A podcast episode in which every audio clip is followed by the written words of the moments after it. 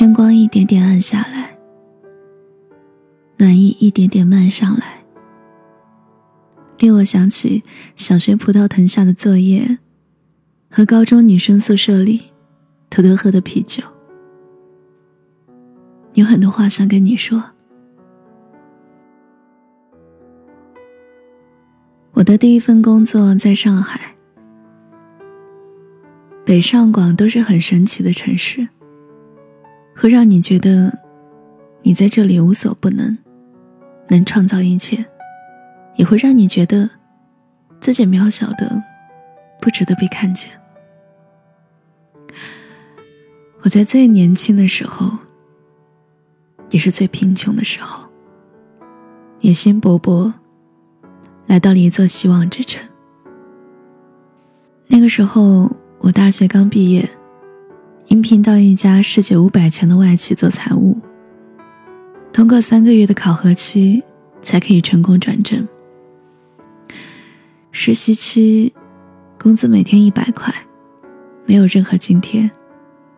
还好有父母资助，让我在上海能够暂时蜗居。我记得那天送他们走的时候，也是白日将近。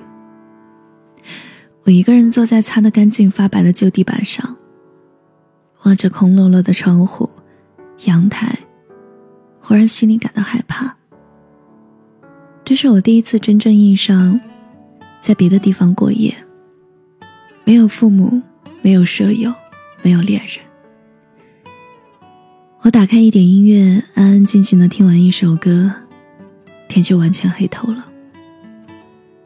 我从包里拿出一罐啤酒，一个人一点点慢慢喝完，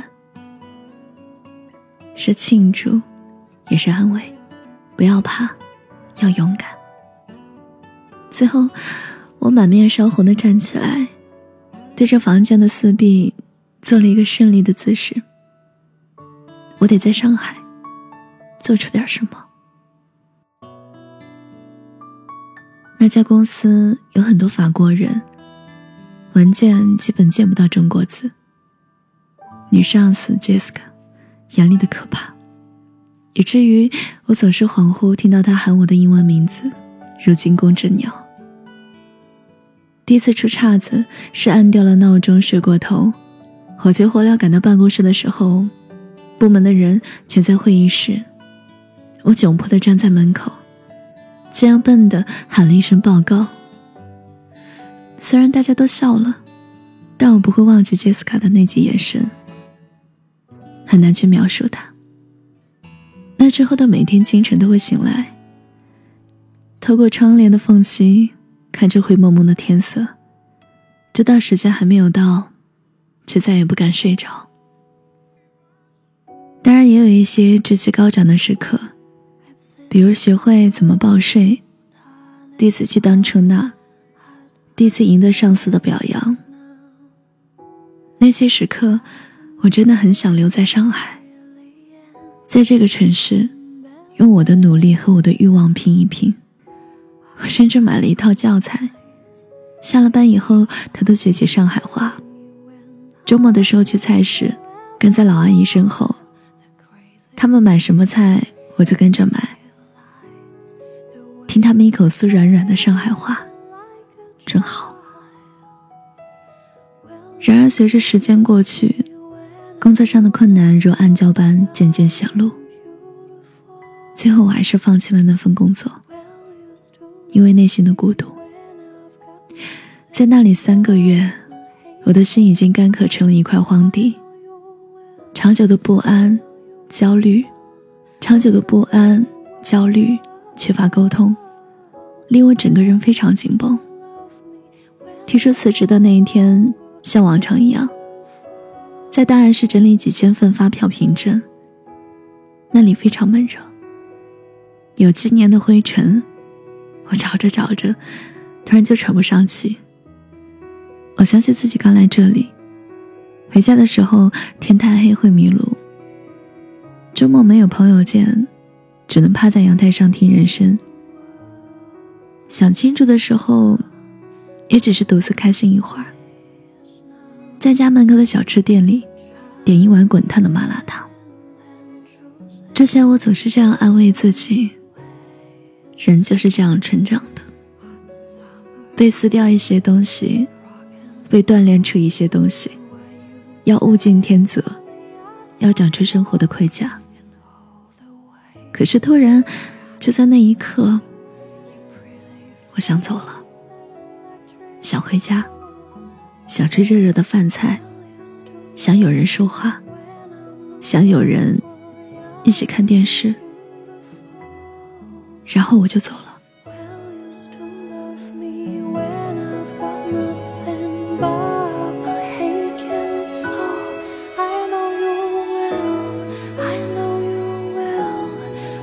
关于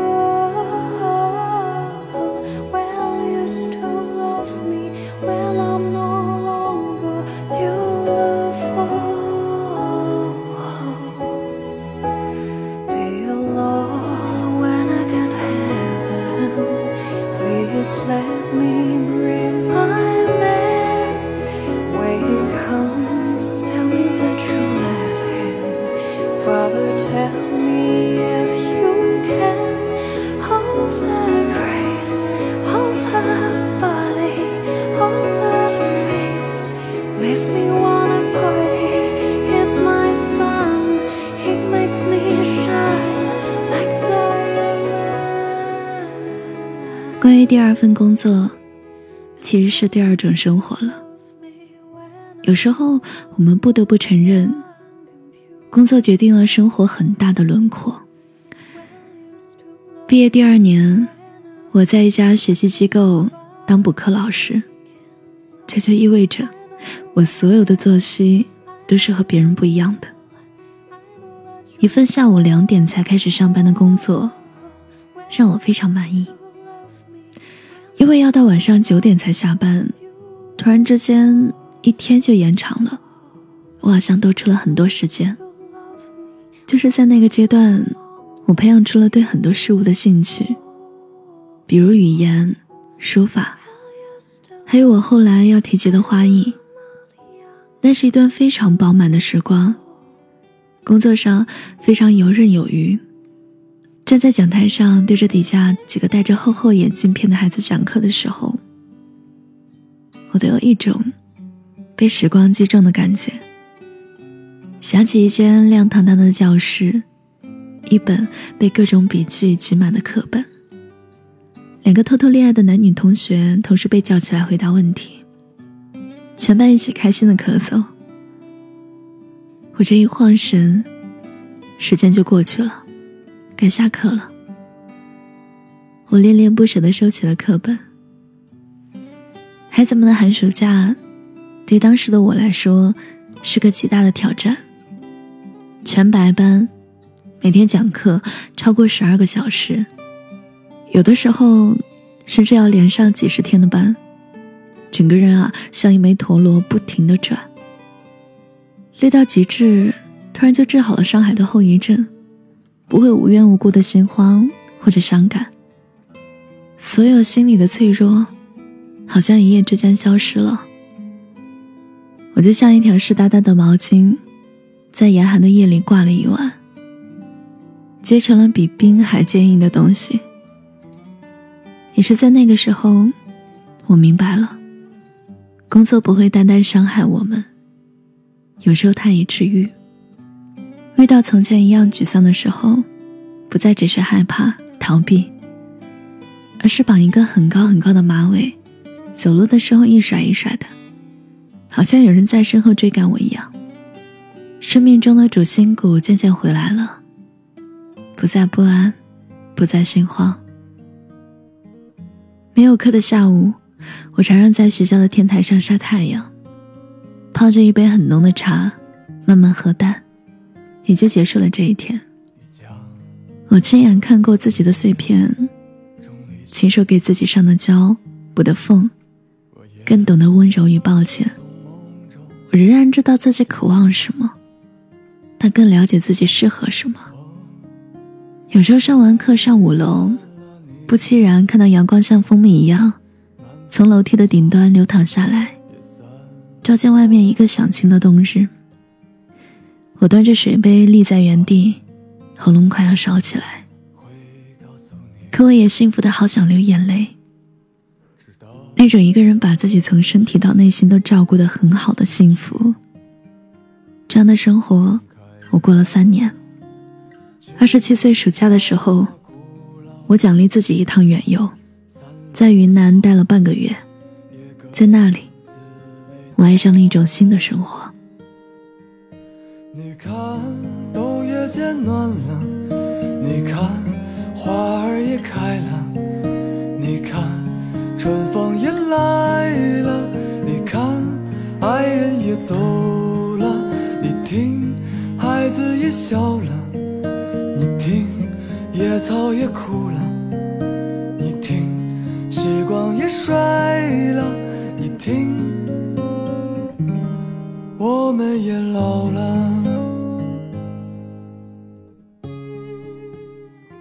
向你们描述大理呢？我想到了一句话：大理三千户，户户栽花。傍晚去地里买花，踩着泥土。闻着稻花清香，看苍山日落。大理的花儿和这个地方一样，都是有家常气质的。雏菊、夜来香、大丽、茶花、素心，它们适合插在土陶罐里，随随便便摆着。白族人爱花，老阿婆去买菜也会买一把小鲜花带回家。清晨去古城逛逛，竹筐里、菜篮里都是花也是在那里，我见到了很多不同职业的女性，有美食家，有开客栈的，有人物摄影师，有服装设计师。他们容貌各异，却都非常平和，易于相处，身上都有一种秋收冬藏的气质。在主流社会无法得到认可的价值观，在这里有着他们自己的定义，使你整个人都开阔了起来。也许工作并不是一项谋生工具，或者喜欢吃的女孩可以开一家美味的零食店，爱美的姑娘可以天天和衣服、相机打交道。工作如果变成爱的起所，那又会是什么样呢？我也犹豫过，害怕变动。但我在大理学到一句话：女性的能量，是允许生命流经，穿越自己而表达一切。旅行结束后，我从大理带回了一袋沙土，盛在花盆里。种进去的多肉长大之后，我终于辞掉了工作，在一片老城区开了一家定制花艺店。三面白墙，一面很大的玻璃，能把一天的日照留在屋里很久很久。也因此，我进入了另一种生活。工作大部分是体力活，鲜少用到电脑，鲜少需要在格子间里坐一整天。我日出而作，日落而休，是一个城市里的农民。中午煲一锅汤，晚上一个人小酌。食物的香气、酒香和花香，我从来没有这么热爱过自己的生活。最最重要的是，我看到了很多爱情。有一身干练的精英男士，伏在桌边为一张卡片思索好久；有羞涩的高三男生，过来买一盒花，送给即将奔赴异地的女朋友。长长的一封信。全是青春的模样，有每个纪念日送花的，有求得原谅的，有表白的。突然，我感到花的善意。原来人和人之间的感情，如果表达的妥当，会非常动人。花消除了我和陌生人之间的距离，我们在几分钟之内，就能成为分享经历、感受的人。帮助别人挽回情感，或是加深感情，我都与有荣焉。慢慢的，花店里的客人有一些成为了我的朋友，我也会在店里备一些咖啡、花茶、小饼干。我们常常可以在这里坐一下午，谈论植物、饭菜、生活。这让我感觉到有一些不真实，好像在切菜煮饭，为一个家庭贡献全部自己的同时，我在大太阳底下坦然地出走了一会儿。我读到一句话：像蚂蚁一样工作，像蝴蝶一样生活。送给你们。